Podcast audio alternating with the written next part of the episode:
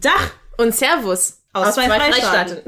ich bin Sarah, die 100% deutsche, aber auch 50% sudanesische Studentin aus Halle. Und ich bin Carmen, die 100% italienische, aber auch 100% deutsche Bildungsreferentin der Petra Kelly Stiftung. Und ihr seid bei dem Podcast Die Farbe, der, der. Nation gelandet.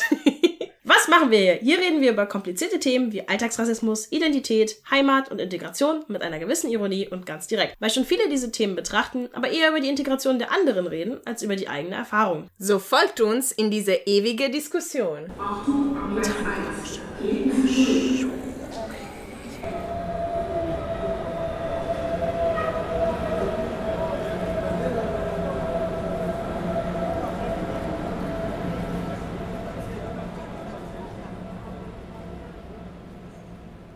Es ist überall präsent in den Medien und im Alltag. Covid-19, eher bekannt als Coronavirus. Man kann es schon fast nicht mehr hören, es gibt kein anderes Thema mehr und wir sind alle davon betroffen. Doch wie bei jeder Krise sind vor allem die Schwächsten dieser Gesellschaft besonders hart getroffen. In dieser ganz besonderen Folge reden wir mit drei unterschiedlichen Einrichtungen in Bayern, die mit Geflüchteten arbeiten und sich für sie einsetzen und in dieser schweren Zeit mit ganz neuen Problemen zu kämpfen haben. Wir werden mit ihnen nicht nur über Herausforderungen reden, sondern auch über die Lösungen, die sie bisher gefunden haben. Denn eine Sache ist klar. The show must go on und niemand sollte allein gelassen werden. Zuerst haben wir mit Dr. Stefan Dünnwald vom Bayerischen Flüchtlingsrat geredet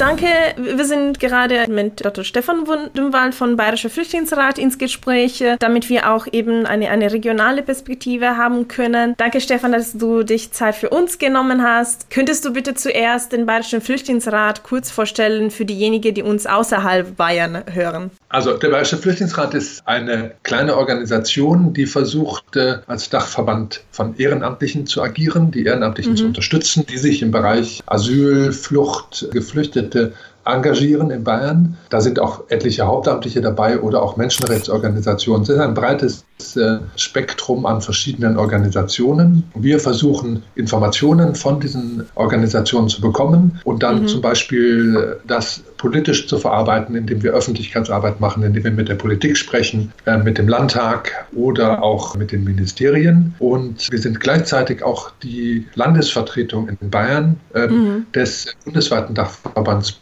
Pro Asyl. Mhm. Okay, wunderbar. Und ja, dann, dann kommen wir jetzt zu dem Thema der Folge. Wie hat die Verbreitung des Virus und die Maßnahmen, also vor allem die Ausgangssperre, die ja hier in Bayern schon seit zwei Wochen herrscht, deinen Job beeinflusst oder euren Job? Wir haben zu Anfang, äh, hatte ich gedacht, okay, jetzt habe ich ein bisschen Zeit, um Artikel zu schreiben, das Büro mal aufzuräumen und so weiter. Und tatsächlich haben wir sehr viel mehr zu tun als, oder genauso viel zu tun zumindest als äh, mhm. vorher auch weil wir sehen, dass an vielen Orten die, die Umsetzung von Maßnahmen jetzt gegenüber Flüchtlingen Defizite aufweist. Ja, das mhm. fängt damit an, dass Behörden einfach in Deutsch oder vielleicht Deutsch und Englisch einen Zettel irgendwo hinkleben und denken, damit sind die Flüchtlinge informiert. Ja. Mhm. Dann gibt es in Flüchtlingsunterkünften häufig eben nicht die Möglichkeit, dass man sich aus dem Weg gehen kann. Ja, ist, man nutzt die Kantine gemeinsam, die Duschen, die Toiletten, steht gemeinsam an irgendwelchen Schaltern an und so weiter und hat eben auch wenig, wenig Raum, um jetzt irgendwo draußen spazieren zu gehen oder sonst wie was. Mhm. All das ist schwierig, all das bräuchte eigentlich mehr Übersetzung, mehr Kommunikation mit den Geflüchteten. Und was wir sehen, ist aber genau das Gegenteil. Die Regierung zieht ihr Ding durch. Ja, jetzt wurde auch den Wohlfahrtsverbänden, die ja im Grunde eigentlich selber auch schon entschieden haben, wir bleiben drin mit der Beratung, wir gehen raus, wir machen das mit bestimmten Vorsichtsmaßnahmen oder so weiter. Da wurde jetzt von der Regierung gesagt, nein, ähm, ihr müsst da raus. Ja, also die Regierung von Oberbayern ist da ganz strikt und äh, hat die Wohlfahrtsverbände eigentlich gehend aus den Unterkünften verbannt. Und damit ja. fehlt in den Unterkünften ein vertrauensvoller Ansprechpartner für Flüchtlinge. Ja, es gibt nur noch Security und Verwaltung und das kann es einfach nicht sein. Da sehen wir einfach, dass sich durch eine solche Praxis Konflikte deutlich erhöhen. Ja? Und dann sehen wir noch so ganz verschiedene Geschichten. Es gibt natürlich kein Desinfektionsmittel, aber es gibt auch keine Seife, sodass die Leute sich die Finger waschen können. Ja? Ganz grundlegende Sachen sind nicht da und wir hegen den Verdacht, dass auch die Bezirksregierungen ja, unterschiedlich, aber dann die Wohlfahrtsverbände auch draußen haben wollen. Die Ehrenamtlichen dürfen schon lange nicht mehr rein, damit keiner mehr guckt und keiner mehr die Verhältnisse in den Flüchtlingsunterkünften kritisieren kann. Ja, das ist mhm. jetzt mit Sicherheit nicht, nicht das einzige Thema, aber ich glaube, es kommt den Regierungen teilweise auch sehr entgegen. Okay. Ich habe auf eurer Webseite gelesen, dass am 19. März war noch die Lage, dass das BAMF weiterhin äh, Abschiebe ja, Dokumentationen, Unterlagen an den Geflüchteten geschickt hatte und ohne dass die Geflüchteten tatsächlich dann die Möglichkeit hatten, dagegen, sich dagegen zu wehren, weil die Anwälte dann äh, nicht mehr in, in der Unterkunft gehen könnten und so weiter und so fort. Hat sich die Lage zu dem Punkt äh, mittlerweile geändert? Ja, tatsächlich, tatsächlich hat das Bundesamt äh, gesagt, ja, kurz darauf, als wir das kritisiert haben, dass sie keine negativen Bescheide mehr. Bundesamt mhm. entscheidet ja über den Asylantrag oder entscheidet auch, ist jetzt jemand gar nicht richtig in Deutschland, sondern ein anderer EU-Staat ist zuständig. Ja? Mhm. Und diese negativen Bescheide über das Asylverfahren, also bekommt jemand Schutz und welchen Schutzstatus mhm. bekommt jemand, die positiven Bescheide werden den Leuten noch zugestellt, die werden noch verschickt, aber die negativen Bescheide, ja, also wenn jemand äh, einen Brief bekommt und äh, da steht drin, er bekommt keinen Schutz in Deutschland, diese werden nicht mehr zugestellt. Gegen mhm solche Bescheide muss man nämlich innerhalb von 14 Tagen oder manchmal auch einer Woche eine, ja. äh, eine Klage erheben wenn die Flüchtlinge nicht verstehen, was drinsteht, ja, dann versäumen sie möglicherweise diese Frist. Wenn keine Beratungsstelle im Camp ist, um sie zu informieren, ja, mhm. dann wissen sie, dann verstehen sie diese Briefe nicht. Es gibt auch in den Ankerzentren zum Beispiel, was zuerst zugemacht hat, das waren diese Rechtsantragsstellen, also die Außenstellen der Verwaltungsgerichte, die haben sofort mhm. irgendwie in den Ankerzentren ihre Arbeit eingestellt. Das heißt, man konnte nicht einfach dahin gehen und konnte sagen, hier, was mache ich damit? Kann ich da jetzt Klage gegen machen oder so? Und ja, das war eine Situation, die fand ich sehr heikel war. Wir haben jetzt noch Informationen, dass ein paar Briefe noch, auch nachträglich negative Bescheide noch geschickt worden sind. Aber generell hat das Bundesamt diese Praxis äh, eingestellt und mhm. da sind wir ganz glücklich. Mit den Dublin-Bescheiden ist das eine andere Kiste. Da stellt das Bundesamt weiterhin die Bescheide zu. Es laufen Fristen ja, und das Bundesamt sagt aber, diese Fristen stoppen wir und die fangen dann quasi irgendwann, sagen wir, jetzt ist die Corona-Krise vorbei und dann fangen die Fristen wieder, dann laufen die Fristen weiter. Ja. Das okay. ist auch eine Praxis, die wir nicht für gut befinden, aber da lässt sich jetzt allgemein nicht wirklich viel gegen machen. Mhm. Ja, klar. Und wie sieht es die Lage in, also eure Arbeit auch in Ankerzentren? Weil du hast es, also wir kommen ja zurück zu der bayerischen Situation, das haben wir leider nur bei uns. Wie kann überhaupt Social Distancing in Ankerzentren funktionieren, wo mehrere Menschen da leben? Eigentlich ist in den Ankerzentren mehr Platz als, also zumindest in Oberbayern ist das so, aber okay. in anderen auch mehr Platz als in den Gemeinschaftsunterkünften, weil die Ankerzentren mhm. zu weniger als 50 Prozent belegt sind. Ja? Das heißt, okay. Äh, da hat im Grunde jeder Flüchtling zwei Betten zur Auswahl. Ja, und da ist es auch möglich, dann Flüchtlinge in verschiedene Zimmer zu legen, in verschiedene Trakte zu legen. Da kann man auch sagen, okay, man macht jetzt die Essenszeiten in der Kantine für die Leute aus dem einen Bereich äh, von 11 bis 12, dann von 12 bis 1 die anderen und die nächsten dann von 1 bis um 2. Das wird nicht überall so gemacht und äh, wir denken, da lässt sich einfach sehr viel mehr noch umsetzen. Ja? Aber da sehen wir schon, dass die Regierungen sich mehr oder weniger bemühen. Ja? Die einen mehr, die anderen okay. äh, vielleicht weniger. Ja? Okay, gut zu wo's, wissen. Wo es schwierig ist, also mhm. wo, wo wir sehen, dass es sehr viel schwieriger ist, das ist in den Landkreisen, das ist in den Gemeinschaftsunterkünften, in staatlichen häufig auch. Da sind dann auch nicht viel weniger Leute in einer Gemeinschaftsunterkunft, mhm. sagen wir mal 150 Personen oder so, ja, die im Ankerzentrum verteilen die sich auf, auf eine große Kaserne. In einer Gemeinschaftsunterkunft, ja, da sind sie dann in Vierer- oder Sechs-Bettzimmern und es gibt auch keinen Platz. Ja. Mhm. Gegenteil werden in manchen Landkreisen werden jetzt bestimmte Unterkünfte werden jetzt leer gemacht, um eine Quarantäneunterkunft zu haben. Das heißt aber, dass in den anderen Unterkünften die Enge eigentlich noch drastischer wird. Ja. Und mhm. das finden wir, das ist eine ganz schwierige Situation, wo wir sagen, es ist jetzt nicht so so teuer und es ist durchaus möglich, dass die Regierung da einfach drei Pensionen anmietet und in jeder Pension 20 Leute unterbringt, dann hätte man die Sache wirklich entzerrt. Aber da sehen wir überhaupt keine Anstrengung der Staatsregierung, in diesem mhm. was zu machen. Ja, vor allem sind jetzt alle Pensions und Hotels zu. Also sie haben keine Gäste, das wäre am einfachsten gerade. Genau, das würde auch noch die Hotelwirtschaft ein bisschen mhm. unterstützen, ja, aber, aber da haben wir bisher noch keine positive Resonanz auf diese Vorschläge bekommen. Okay. Apropos Vorschläge. Ich habe gelesen, dass diese Woche die portugiesische Regierung gesagt hat, dass sie bis mindestens den 1. Juli alle MigrantInnen, die mindestens den Asylantrag gemacht haben, den vorläufige Einwohnerstatus gegeben wird, damit auch ihre gesundheitliche Versorgung und andere Dienstleistungen in dieser Krise versichert werden. Natürlich ist Portugal ein viel kleineres Land, aber wäre so eine Maßnahme auch in Deutschland einsetzbar oder, oder sinnvoll? Was hältst du davon? Ja, natürlich. Das würde sehr viele Sachen ganz deutlich erleichtern. Ja, und Portugal ist jetzt natürlich kleiner und weniger dicht besiedelt und so weiter. Also das sind, wie auch immer, die haben ungefähr so viele Einwohner wie Bayern. Ja. Und natürlich hätte man das in Bayern auch machen können oder im, im Bund. Ja, da braucht es, braucht es natürlich auch die Bundespolitik zu einer mhm. solchen Entscheidung. Aber warum nicht? Das hängt nicht damit äh, zusammen, dass es viele Leute sind oder so. Man hätte auch die ganzen Anträge, die jetzt hängen, hätte man einfach mal suspendieren können, hätte sagen können, okay, wir erteilen jetzt allen Flüchtlingen zumindest mal eine Duldung. Ja? Wir auch gesagt haben, diese Abschiebepraxis, ja, es wurden immer noch Leute in Abschiebehaft genommen und so. Und das führt immer dazu, dass jeder, der verhaftet wird, hat wieder drei Leute, die untertauchen, ja, wo die Angst haben, die dann sagen, okay, pff, ja, ich muss mich jetzt in Sicherheit bringen. Ja. Die tauchen dann unter, die leben dann illegal bei Verwandten in größeren Städten ja, oder mhm. gehen in andere EU-Staaten. Das, das kann man nicht wollen. Das kann man normalerweise schon nicht wollen und in Corona-Zeiten erst recht. Ja. Also hätte man sagen können, okay, jeder kriegt jetzt einfach mal, bis wir durch das Gröbste durch sind, bis wir irgendwie ja, irgendwo einen Weg finden, bekommen erstmal alle Leute für ein halbes Jahr eine Duldung oder bekommen einen, einen Status, äh, mit dem sie auch Zugang zur Gesundheitsversorgung haben, mit dem sie versorgt werden, mit dem sie einen Anspruch haben, auch irgendwo auf ein Bett untergebracht zu werden und nicht irgendwo illegal rumzuhüpfen. Ja? Das mhm. hätte man machen können, aber wir sehen, dass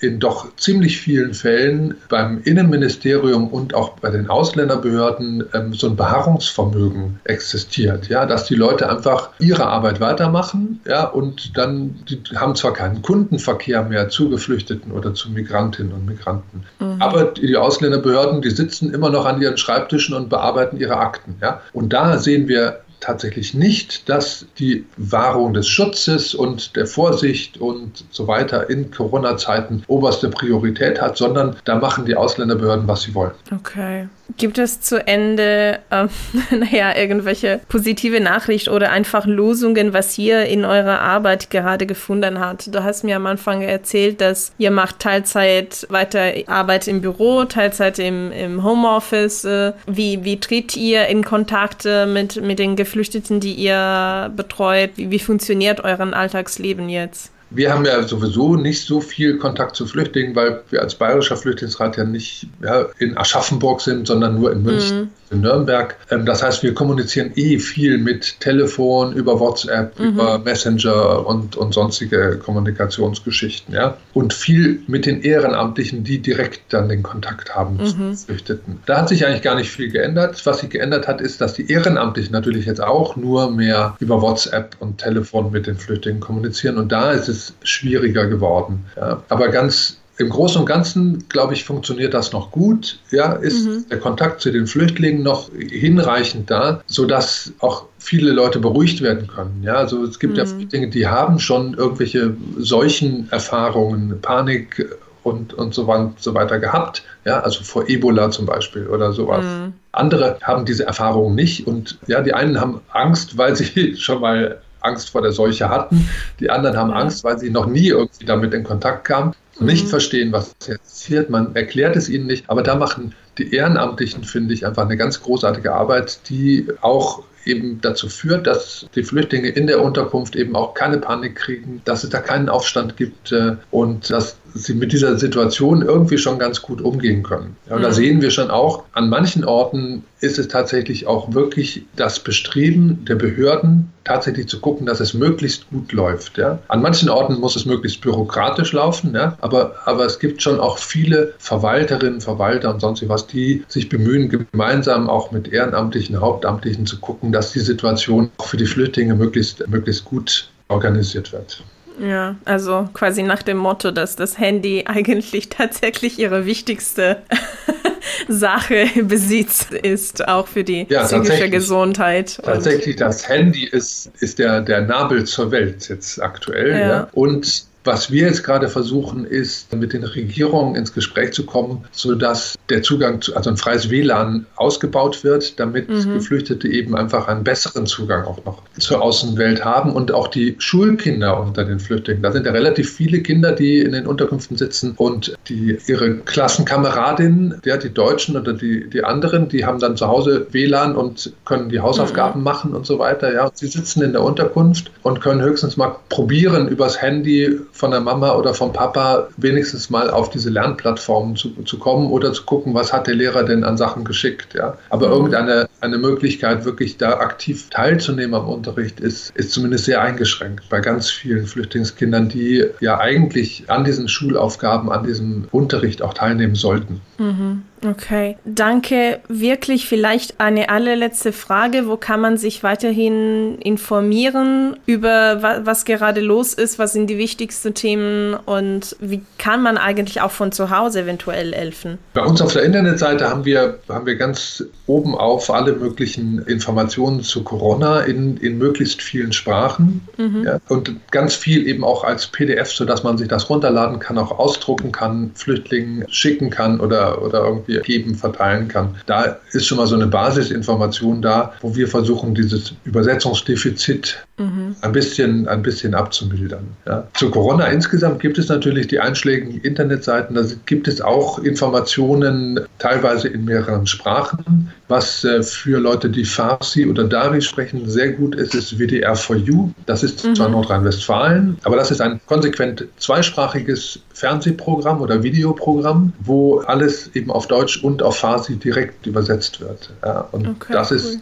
Finde ich, eine sehr gute Quelle, gerade für die vielen Leute aus Afghanistan und Iran, die wir, die wir haben in den Unterkünften. Okay. Wunderbar. Dann danke dir und ich wünsche euch alle viel Gesundheit, Kraft und weiterhin gute Arbeit. Ja. Danke für was ihr macht. Ja, ja. Danke dir auch, ja? Pass auf dich auf. Jetzt, da wir einen Überblick der regionalen Herausforderungen bekommen haben, zeigen wir euch zwei Beispiele aus zwei Städten Bayerns. Nun reden wir im zweiten Interview mit Priscilla Hirschhausen vom Verein We Integrate aus Nürnberg.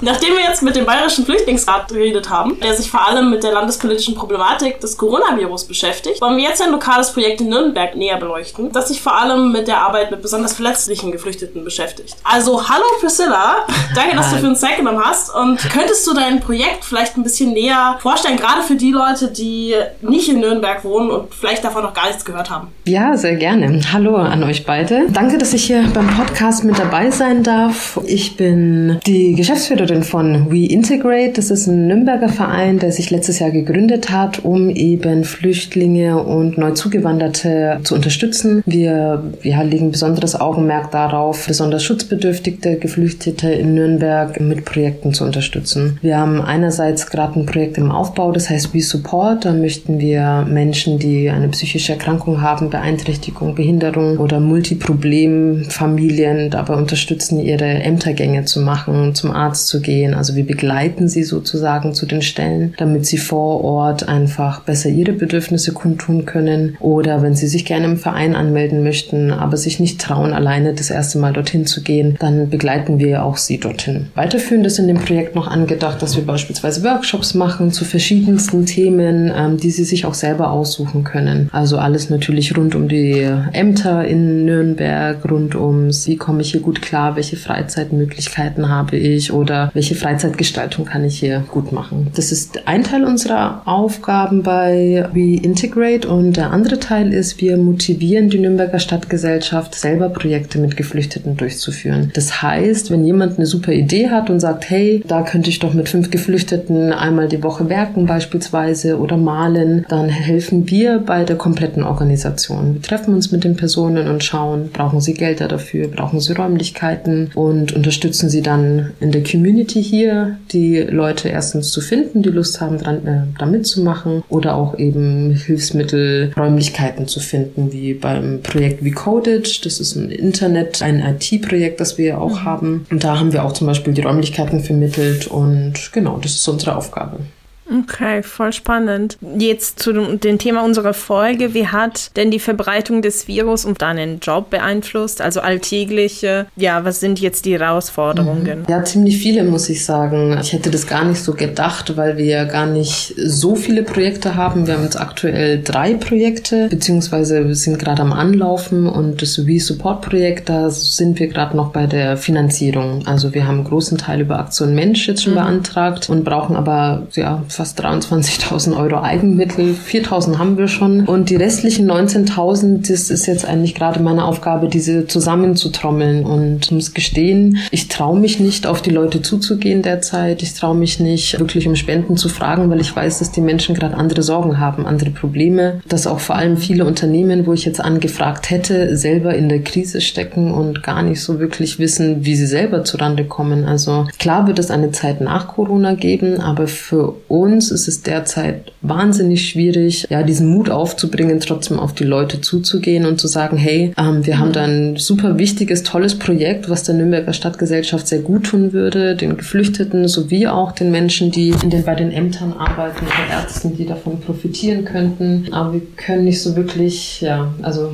diesen Mut aufzubringen, ist schon schwierig, da auf die Menschen zuzugehen. Außerdem ist natürlich auch die Planung, also wir hatten geplant, eigentlich so Mitte des Jahres spätestens Herbst mit dem Projekt starten zu können, wenn die Gelder natürlich dafür generiert sind. Mhm. Aber das rückt jetzt alles in, in weite Ferne. Also wir wissen so wie viele andere Menschen natürlich auch, wissen nicht, wie es weitergeht, ob wir das Geld zusammenbekommen, damit wir die Eigenmittel eben haben, um die Komplettförderung zu bekommen. Also das ist eine, eine sehr große Schwierigkeit für uns. Genau. Und was mhm. natürlich auch sehr schade ist, ist, dass vor allem wegen der Ausgangssperre, die natürlich auch verständlich ist, aber unsere Ideenwerkstatt ausgefallen ist. Wir machen alle zwei Monate im Fischers Kulturladen hier in Nürnberg eine Ideenwerkstatt. Das heißt, da können alle alle Menschen vorbeikommen, nicht nur unsere Mitglieder, sondern auch einfach so Interessierte und können an Ideen mitschrauben, mitdenken, die im Flüchtlingsbereich eben gemacht werden von uns, von anderen oder eben, mhm. also einfach mitdenken oder eben eigene Ideen mitbringen und sagen, ja, wie kann ich denn das hier umsetzen? Also das findet alle zwei Monate statt, ist jetzt ausgefallen, ist sehr schade und ja, wir merken, es ist online auch wahnsinnig schwierig, das irgendwie auf die Reihe zu kriegen kriegen, weil es ein offenes Angebot ist, wo einfach jeder kommen kann. Wir haben keine feste Zielgruppe. Ja, und das dann mhm. jetzt online zu starten, ja, gar nicht so einfach. Genau. Und unsere Mitgliederversammlung ist auch leider ausgefallen. Klar, also alle Treffen fallen aus, ja. wo vielleicht auch wichtige Entscheidungen ähm, oder wichtige Ideen zusammengekommen wären. Mm, ja, klar. Das ist auch bei uns nicht so mhm. viel anders. Genau. Jetzt auch gerade, du hattest es schon ein bisschen angeschnitten, was so Lösungskonzepte angeht. Also so gerade um diese Herausforderung jetzt irgendwie zu meistern und trotzdem noch Angebote bereitstellen zu können. Welche Lösungsansätze hattet ihr da jetzt bisher gefunden? Vielleicht auch abgesehen von irgendwelchen Online-Konzepten oder, oder ist es jetzt gerade verstärkt irgendwie das, gerade weil ihr auch Beratungsangebote macht, dass ihr das irgendwie auf Webkonzepte verlagert oder wie sehen da bei euch jetzt die Ansätze aus oder wartet ihr das quasi eher aus? Genau, wie geht ihr da jetzt ran? Also war ganz spannend. Vorletzte Woche hat uns eine Dame angerufen, hat gemeint, ja, ich weiß nicht, ob ich bei euch richtig bin, aber ich würde gerne mein Zimmer zur Verfügung stellen für Risiko oder Menschen, die zur Risikogruppe gehören, damit die mhm. dort einzeln können. Und war natürlich super cool und habe ich auch gleich telefonisch versucht, das alles in die Wege zu leiten. Also solche Möglichkeiten stehen uns nach wie vor offen. Wenn uns jemand anruft und Beratung bittet, sind wir natürlich da und machen das genauso weiter und vermitteln auch sehr, sehr gerne. Also das ist ein Lösungskonzept, der, das an uns herangetragen worden ist, was ich sehr spannend finde und fand. Wir haben das dann auch so gleich gepostet auf Facebook, wo leider noch nicht so viel Resonanz kam, ob andere Leute das auch machen oder dass andere Leute das auch machen können und wir eben da weiterhin vermitteln. Also alles, was telefonische Beratung anbelangt, findet noch statt. Klar, Ämtergänge, die jetzt so ehrenamtlich von uns gemacht werden, finden gerade nicht statt, weil die Ämter ja auch zu haben. Mhm. Von daher auch die Ausländerbehörde hat so Dort haben wir Mailverkehr wegen ein paar Fällen, aber dort also finden eigentlich keine Termine statt und auch die wichtigen Sachen werden dort auch gerade nicht gemacht, beziehungsweise wird, wird alles dort anders auch gelöst. Ja, du hast Online-Konzepte angesprochen. Letztendlich bleibt uns neben der telefonischen Beratung oder Weitervermittlung nicht viel übrig, als alles online zu machen, was nur geht. Und wir versuchen da auch unser Bestes. Mhm. Wir sind da vielleicht noch nicht so ganz firm drinnen, wie das alles so gut funktioniert, aber ich glaube, da tastet sich gerade jeder so ein bisschen ran und ein bisschen mehr Online-Marketing zu machen, um auf eigene ja. Projekte eben aufmerksam zu machen. Da stecken wir auch gerade drinnen und ja, die Ideenwerkstatt, wie gesagt, habe ich versucht online jetzt mal zu starten auf Facebook, aber ja, schwierig, auch auf Instagram. Man kommt noch nicht so an die Leute ran, dass sie einen auch wirklich dann antworten. Ich freue mich auf neue Ideen, neue Konzepte. Also wenn da jemand Ideen hat, wie man das besser verbreiten kann, dann auch sehr, sehr gerne auf unserer Website uns mal kontaktieren, uns Bescheid sagen. Genau, ansonsten, ja, was das Fundraising oder beziehungsweise was das Spendensammeln für unser Projekt anbelangt, da ja, bin ich jetzt bei Haus des Stiftens, vielleicht auch für andere NGOs ganz spannend. Die machen ganz viele Webinare mhm. und da habe ich jetzt die ganze Woche mir Webinare über Fundraising eben angeschaut, um da einfach online-mäßig besser zu werden und habe mir da auch ein bisschen den Mut geholt, jetzt wieder nach Spenden zu fragen, weil, wie gesagt, es wird auch noch eine Zeit nach Corona kommen und dann werden wir auch weiterarbeiten. Vor allem im mhm. sozialen Bereich wird es immer oder oft Arbeit geben, leider in Anführungsstrichen. Deswegen werden wir, ja, werde ich da jetzt online sehr viel versuchen. Ja, ich glaube, eine der wichtigsten Sachen, die wir auch mit dieser Folge vermitteln möchten, ist, dass es ist zwar eine Zeit der Krise, aber es ist auch eine Zeit der großen Solidarität. Also man, man sieht alltäglich, äh, wie viele Menschen sich für anderen engagieren, so beispielsweise für Risikogruppen oder auch Geflüchtete, die dann äh, immer mehr isoliert sind in, in diese Lage, wo Ehrenamtliche nicht äh, in der Unterkunft gehen können und so weiter und so fort. Also ich finde, umso wichtiger dann eben die Kontakte der Vereine, die sich dafür engagieren, zu verbreiten und ja, die Leute einfach zu ermutigen, ja. euch zu kontaktieren ja. und weil man kann auch viel von zu Hause auch machen für den Sehr, anderen. Da sprichst du was ja. an, was ich vergessen habe zu sagen. Wir haben auch da aufgerufen online, dass die Menschen, also welche Leute Lust hätten, ein Sprachtandem, ein Telefonsprachtandem oder Skype oder Zoom-Tandem mhm. zu machen. Einfach mal 20, 30 Minuten in der Woche einfach nur zu telefonieren. Es gibt sehr, sehr viele alleinstehende Menschen, die in Gemeinschaftsunterkünften wohnen und nicht so viel Kontakt haben, normalerweise zur Schule gehen oder in den Integrationskurs, die aber jetzt gerade gar nicht die Möglichkeit haben, mhm. Äh, die deutsche Sprache weiter zu erlernen. Also da sind wir auf der Suche nach Einheimischen, die Lust haben, ja, da zu telefonieren oder zu skypen oder zu zoomen und eben die neuen Wege zu finden, wie man oder neuen Wege auszuprobieren, wie man gerade Kontakt haben kann. Das ist wirklich eine tolle Sache. Du schickst uns bestimmt dann die Links und die werden wir auch in der Beschreibung der Folge dann auch verlinken. Ja. Was wolltest du gerade sagen? Naja, wir versuchen ja auch immer am Ende so eine positive Note quasi zu finden von allen Interviews und so weiter. Und das ist ja auch eigentlich ein schöner Ansatz. Also gerade diese ganzen originellen Ideen, die jetzt irgendwie auch kommen und, und entwickelt werden. Und die Leute werden richtig, richtig kreativ, was irgendwie Hilfen angeht und was neue Lösungskonzepte angeht, die man ja vielleicht auch in Zukunft bei spezielleren Situationen irgendwie verwenden könnte und die vielleicht auch auch irgendwie helfen. Also gerade bei Leuten, die nicht so mobil sind oder eben. Ne? Also das ja. ist nicht eigentlich ja. ganz spannend. Ja, ja finde ich auch. Also ich hoffe, dass auch sehr vieles davon bleibt, weil unsere Welt verändert sich ja eh ständig, aber die guten Dinge sollten wir mitnehmen. ja, auf jeden Fall. Die Krise als Chance nutzen. Ja, Wunderbar.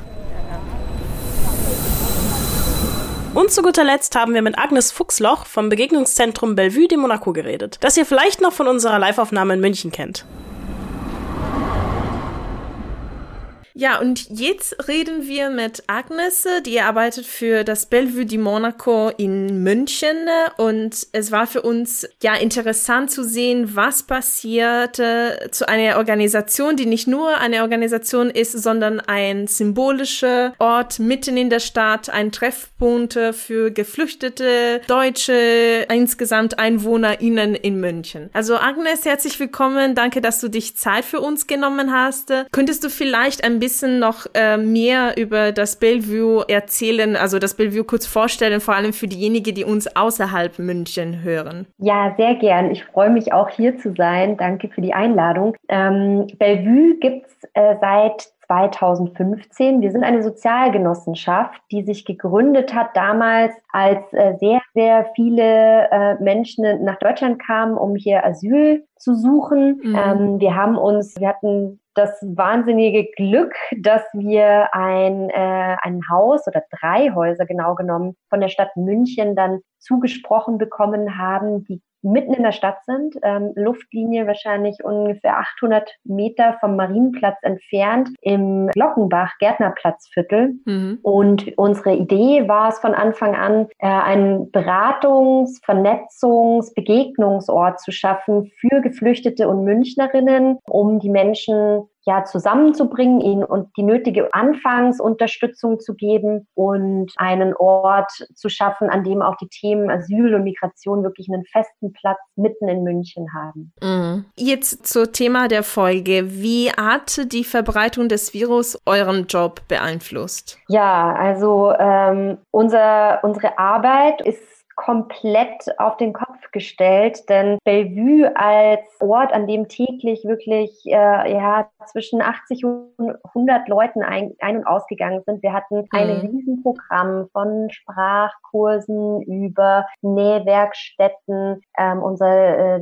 Open House, das seit 2015 jeden Mittwoch stattgefunden hat und dann das erste Mal abgesagt werden musste. Mhm. Unser Café, also es war immer sehr trubelig, ein sehr lebendiger Ort in unserem Büro. Das war das manchmal schon ähm, schwierig, äh, konzentriert zu arbeiten, weil eigentlich immer Leute ein- und ausziehen. Unsere BewohnerInnen, aber auch Gäste. Ähm, ja, seit Seit einigen Wochen gibt es diesen Ort jetzt so nicht mehr. Viele von uns sind im Homeoffice. Äh, zwei Kolleginnen sind ab und zu noch ähm, vor Ort, um den Briefkasten zu lernen. Ja, unser, unsere Arbeit ist kann man überhaupt nicht mehr vergleichen mit der Zeit vor dieser, diesen strikten Maßnahmen und auch bevor man erkannt hat, wie drastisch die Situation jetzt ist. Mm. Und wie kriegt ihr das hin? Also welche Lösungen zu dieser Herausforderung habt ihr dann bisher gefunden? Sei es, um äh, eben weiterhin mit den Kolleginnen arbeiten zu können oder mit den Leuten, die regelmäßig den Café besucht haben oder die Geflüchtete, die dann auch eure äh, Sprachangebote, äh, alles Mögliches gebraucht haben. Ja, es ist äh, jeden Tag ein Lernen wir was Neues. Also wir haben damit angefangen, erstmal uns äh, im Team ganz neu zu strukturieren. Wir treffen uns jetzt, wie wahrscheinlich die meisten, online ähm, im mm. Videocalls. ist ein Wort, das ich äh, gleichermaßen zu hassen wie zu schätzen gelernt habe. Denn es hat ja beides Vor- und Nachteile. Jedenfalls äh, sind wir jetzt ziemlich viel damit beschäftigt, uns erstmal neu zu organisieren. Wir haben, ähm, mm. wir, wir, sehen uns nicht mehr, äh, können uns nicht mal schnell was zurufen, sondern versuchen jeden Tag jetzt äh, in einer halben Stunde uns so ein bisschen auf dem Laufenden zu halten, was bei den einzelnen Abteilungen so los ist. Mhm. Ja, und haben uns natürlich erstmal musste ganz viel abgesagt werden. Ähm, es waren große Veranstaltungen, die, die wir absagen mussten, aber auch viele, viele kleinere. Wir haben ja auch ein umfassendes Kulturprogramm, äh, das mhm. der Kollege komplett neu organisieren muss. Ja, und dann ging, ist das langsam gesackt und äh, es war klar, wir müssen jetzt irgendwie schauen, wie wir ähm, diesen Ort lebendig halten können und wie wir auch den Kontakt mhm. zu den Menschen, die unsere Angebote, unsere Beratungen, unsere Lernhilfen, unsere Sprachpartnerschaften und so weiter immer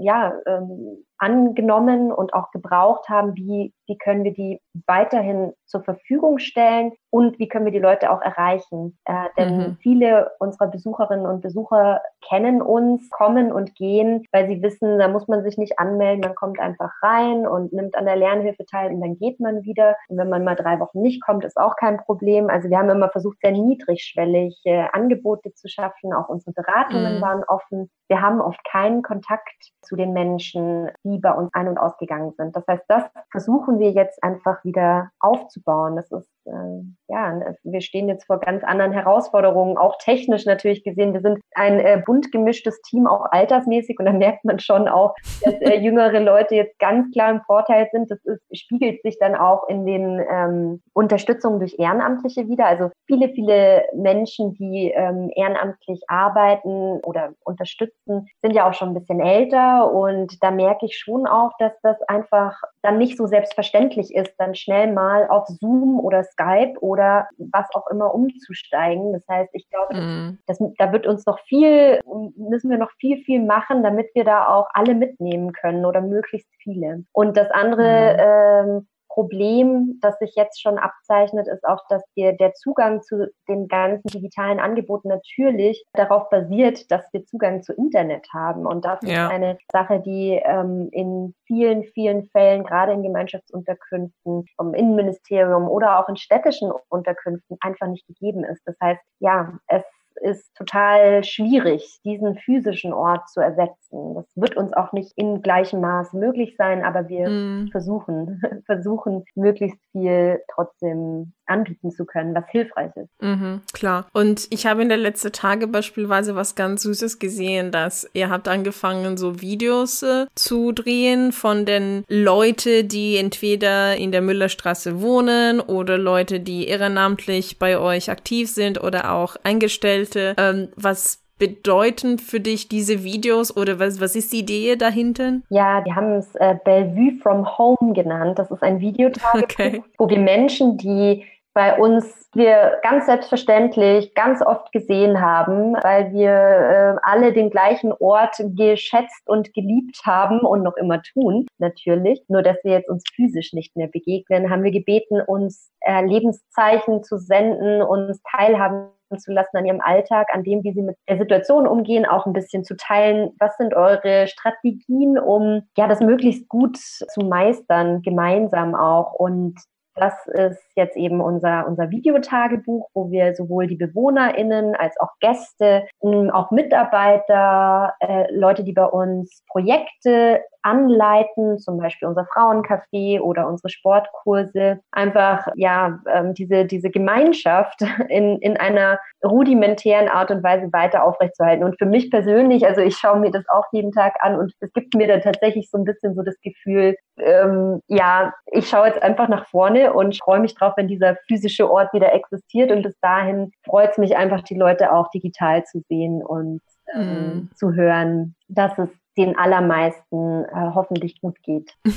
ja, klar. Ja, es ist immerhin wichtig, ja, sich nicht allein zu fühlen und den Kontakt mit den anderen, auch wenn es nicht physisch ist, zu behalten. Ähm, eine letzte Frage hätte ich noch und zwar normalerweise ihr lädt immer Leute ein, wenn sie so beispielsweise Veranstaltungen besuchen, euch mit Spenden zu unterstützen oder wenn sie einfach mal etwas in in Café essen oder trinken. Das ist auch ein Weg, in dem ihr auch euch ja aufrecht erhält, unter anderem natürlich auch die Mitgliedbeiträge und so weiter und so fort. Wie kann man euch weiter auch von zu Hause unterstützen? Weil wir möchten immer am Ende sowas Positives und etwas Aktivismus äh, anstoßend Super. sagen, genau. Ja, also man kann uns natürlich weiterhin unterstützen. Auf jeden Fall durch, also jetzt ist der Moment, Genosse oder Genossin zu werden. Äh, wir, wir sind schon fast 700 und wir freuen uns immer über neue Genossinnen und Genossen. Ab nächster Woche wird unser Café auch ein Takeaway haben. Das heißt, auch wenn man mm. an die Decke auf den Kopf fällt und äh, man nicht mehr weiß, was man noch kochen soll, ähm, dann äh, kommt doch in unser Café und holt euch da euer Mittagessen, nehmt euer ganzes Büro mit. Das hilft uns auf alle Fälle natürlich auch spenden, soweit das eben für die Münchnerinnen und Münchner jetzt noch möglich ist. Diejenigen, die keine Sorgen um ihre Existenz machen müssen. Wir freuen uns jederzeit über Spenden und wir freuen uns auch über ja, übers Mitmachen. Also sprich, äh, mhm. äh, wenn ihr Zeit und Kapazitäten habt, euch für Geflüchtete einzusetzen. Wir haben eben unsere, unsere Lernhilfe digitalisiert. Äh, wir wollen weiterhin Sprachpartnerschaften vermitteln, einfach um Deutsch zu reden. Der Kontakt gerade aus den Unterkünften raus in mhm. die Stadtgesellschaft ist jetzt noch wichtiger. Der war schon immer sehr wichtig, aber jetzt einfach, denke ich, ist es nochmal eine neue, neue Brisanz. Ähm, mhm. Ja, also es gibt vielfältige Möglichkeiten, tätig zu werden, sich selbst zu engagieren, sei es finanziell oder mit seiner Zeit. Ja, wir freuen uns, wenn ihr euch meldet oder ähm, im Café vorbeischaut, euch was mitnehmt oder uns ein bisschen was überweist. Wunderbar. Dann danke dir. Wir werden natürlich alle äh, Links von eurer Homepage oder wo man diese Videos anschauen kann, dann in den Show Notes der Folge verlinken. Und ja, viel Erfolge und äh, bleib gesund weiterhin. Danke, du auch. Danke. danke. Und das war's für diese Folge. Folgt unseren Gesprächen auf Soundcloud, Apple Podcasts, Spotify oder sonst wo Informationen über die Petra Kelly Stiftung und Weiterdenken kriegt. Die Musik ist wie immer von Kevin MacLeod, doch was noch viel wichtiger ist, haltet die Ohren steif. Es sind schwere Zeiten für alle. Unterstützt nach euren Möglichkeiten Organisationen und Initiativen, die den Menschen helfen, die gerade dringend Hilfe brauchen. In den Shownotes findet ihr viele Links zu Initiativen wie die Solidarische Nachbarschaft München, die sich für Menschen aller Hintergründe in diesen schwierigen Zeiten engagieren. Wenn ihr weitere aus euren Städten kennt, schreibt uns und wir ergänzen gerne die Liste. Bleibt gesund und bis zum nächsten Mal.